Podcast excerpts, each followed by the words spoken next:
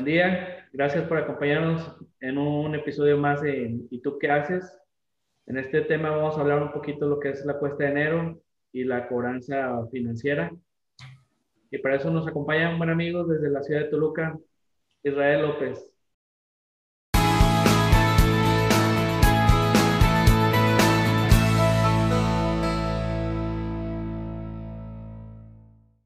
Israel, ¿cómo te encuentras el día de hoy? Hola Jorge, bien, bien, bien, gracias. ¿Tú cómo estás? Pues un gusto en saludarte, agradecerte la invitación y pues aquí a la orden, señor. Pues, muchas gracias por tu tiempo. Sé que es muy valioso y pues ahí vamos a tratar de cuidarlo.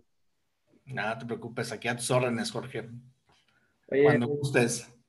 Pues vamos a entrar un poquito en el tema de lo que fue el año pasado, 2020, un año muy difícil y sobre todo en el tema financiero, porque mucha gente pues lo sacaron de, su trabajo, lo recortaron su sueldo y pues fue un tema complicado. ¿Tú cómo lo viste desde tu parte?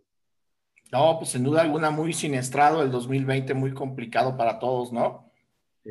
Este, decía ya, platicábamos hace un rato, de por sí la economía como la nuestra, país como el nuestro, sentimos que cada vez es más complicado, cada vez es más difícil salir adelante, ¿no? Traer la, la, chuleta a la casa.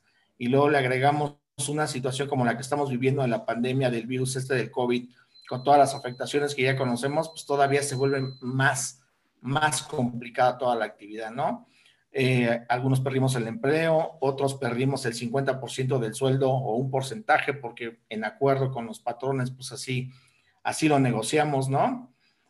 Y, pero pues ni modo, ¿no? Somos mexicanos y siempre hemos sacado la casta en, situaciones difíciles, ya sea esta o desgracias de terremotos o temas meteorológicos, pero siempre ahí estamos, ¿no? Siempre andamos luchando y buscando cómo salir adelante, Jorge. Claro.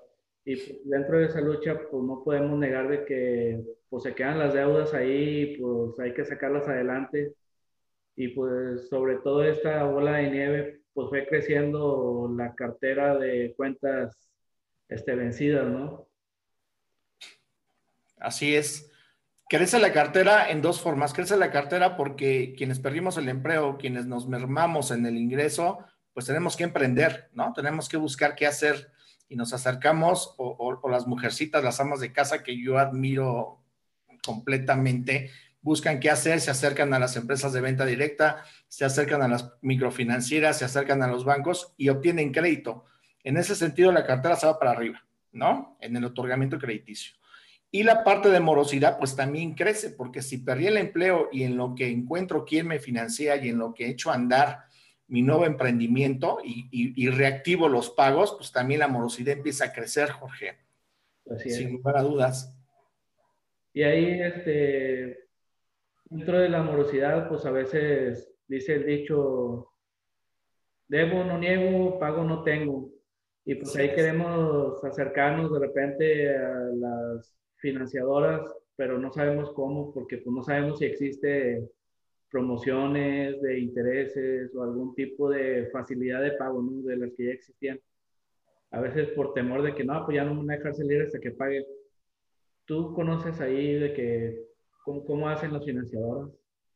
Claro, mira, pues como tú dices, a veces por temor o por no tener dinero, como dices, dices bien, pues debo, no niego, pero pago no tengo, y nos apartamos, ¿no? Nos escondemos un poquito de nuestros acreedores. Sin embargo, la recomendación es acércate a tu financiera, acércate a la empresa, acércate a la departamental y pues demos la cara y decir, pues aquí estoy, ¿no? Tengo esta situación, perdí el empleo o estoy al 50%, pero aquí estoy. ¿Qué plan de pagos podemos renegociar? Entonces, la mayoría de las empresas, bancos, financieras, departamentales, la que guste es venta directa, pues hicieron, tuvieron a bien de tomar estrategia y de hacer un plan de pagos o un plan de quita, como se conoce. Entonces le decimos a los clientes, págame nada más la deuda, lo que me debes, olvídate de los intereses, te los voy a perdonar, nada más págame lo que me, me debes y quedamos sanos y si necesitas otra vez dinero, te lo vuelvo a prestar. Si necesitas otra vez producto, te lo vuelvo a colocar, pero págame. Otras que su, que su estructura financiera lo permitió, pues todavía te hicieron descuento. Olvídate de los 10 mil pesos que me debías más intereses. págame siete, págame seis, págame cinco, pero vamos a apoyarnos. Yo te apoyo de esa forma, tú págame con ese descuento y seguimos en la lucha. Lo mismo, te otorgo, te otorgo tu crédito en especie o económico y seguimos jalando. Claro, la recomendación es no esconderse, sino dar la cara y este, renegociar ahí tu crédito que tengas. Exactamente. Oye, y luego dentro de estas cobranzas, adeudos, pues existen la parte extrajudicial y la cobranza judicial.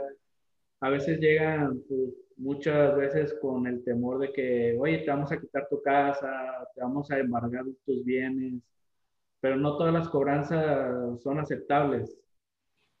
Ahí, ¿qué nos puedes platicar un poquito sobre ese tipo de diferencia de las Puede pasar, sin lugar a dudas pasa, ¿no? Hay estilos de cobranza y estilos de recuperación que pues no podemos estar de acuerdo con todos ellos, sobre todo en la parte cuando, cuando es muy grotesca, ¿no? Por decirlo de la mejor forma, cuando llegas amedrentando, cuando llegas queriendo espantar a, tu cliente, al final de cuentas, aunque seas tú el cobrador y tú no fuiste el que le otorgó el crédito, pues es tu cliente de cobranza, ¿no?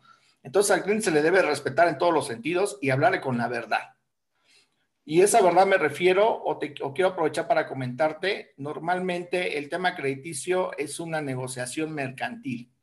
Difícilmente va a pasar a un proceso judicial. Siempre va a ser un tema extrajudicial. No se vale que lleguemos con, con el deudor, con el cliente, y le digamos que lo vamos a embargar, que lo vamos a meter a la cárcel, que le vamos a aumentar los, los intereses de una manera exorbitante. Pues amigo, si no tenemos para pagarte lo que acordamos en un inicio, pues menos voy a tener para pagarte las perlas de la Virgen, ¿no?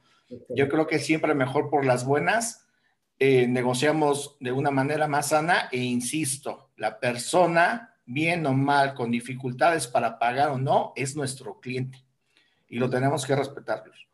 Y ese tipo de cobranza es la que también te va asustando a que tú vayas y te presentes a la institución financiera a renegociar porque ya traes un antecedente que te dice, neto, vamos a meter a la cárcel, te voy a quitar, pues mejor no le abro, no, no voy, después ya no me dejan salir.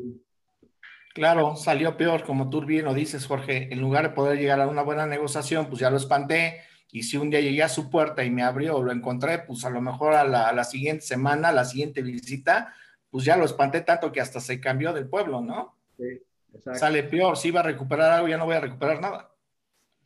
Oye, y dentro de ahí de cuando pides el préstamo, en algunos lugares te piden firmar un pagaré. Ahí, ¿cómo funciona? O sea, ¿seguimos con la misma que nomás es pura mercantil o ya entra otros temas? Sigue siendo una operación mercantil, ¿no? El tema del pagaré es, es un tema más que nada solidario, un tema de fuerza solidaria, de tener un aval, de tener una persona que me respalde en el caso de que a mí se me atore la carreta. Sin embargo, tanto al cliente como al aval solidario, pues se, ampara sobre las mismas leyes mercantiles. ¿Y qué es, a qué me refiero? A que tenemos que llegar tarde que temprano a una conciliación, a un acuerdo. Muy difícilmente para el cliente o para el aval solidario vamos a caer en una situación judicial o de embargo, ¿no? Ok, exacto. Bueno, pues yo creo que está más que claro esta parte de la cobranza y cómo cómo llegar a una negociación por los tips que nos das. Yo no sé si tengas algo más ahí que, que aportarnos sobre este mismo tema. Pues la, vuelvo a repetir, la principal, el principal consejo, la principal recomendación es vamos a acercarnos con nuestros acreedores, vamos a negociar la deuda, vamos a hablar bien. Todas las empresas tienen expertos ahí atrás que los están asesorando y que les están diciendo, pues mejor hacemos un plan de quita, mejor condonamos los intereses y recuperamos algo de los activos que tenemos allá afuera a arriesgarnos y no recuperar nada, ¿no? Entonces, acérquense. Dos, si van a adquirir un crédito, también, también está este boom de que mucha gente que tenemos necesidad de emprender porque hemos perdido el empleo, también está este boom de ofrecerte créditos mucho más allá de lo que puedes pagar. Midan bien su estrategia de emprendimiento, lo que pueden, lo que realmente van a poder pagar, no pidan más, porque entonces sí nos vamos a meter en complicaciones, en camisa de once varas. es muy atractivo que llegue una persona, sobre todo en estos momentos tan difíciles, y te ofrezca lo doble de lo que puedes tú, tu capacidad financiera puede cubrir, ¿no? Y normalmente decimos que sí, el problema es después para pagarlo. Entonces vamos a, vamos a aguantarnos un poquito, vamos a medir bien, a poner los pies sobre la tierra y a pedir lo justo necesario que podamos pagar y lo justo necesario que necesitemos para, para hacer nuestro negocio, para emprender, ¿no? Esa es otra recomendación. Tengan mucho cuidado, eh, con, las personas que les dicen, yo te voy a prestar a cambio de que me deposites alguna base, nada más para saber que si tienes intenciones de, pagarme. Tengan mucho cuidado con eso. desafortunadamente hay muchos vivales por ahí que nada más reciben el depósito y no volvemos a saber de ellos, ¿no? Entonces investiguen bien, las redes sociales nos ayudan mucho. Eh, hagan en medida de lo posible los que vayan a emprender, diríjanse al comercio electrónico, ¿verdad? Que es lo que, es el, boom que también la pandemia nos está llevando a ocupar y nos está llevando a volvernos expertos. Y, y pues utilícenlo, utilícenlo, eh, eh, eh, la inversión de recursos lo menos que puedan hacer para su emprendimiento y que sea un riesgo muy, muy medido. Gracias. Pues yo creo que está más que claro. Muchas gracias por tus recomendaciones y tu plática. Este, pues no sé si quieres mandar un saludo a alguien que vea este video. No, pues nada más un saludo a todo tu público, Jorge.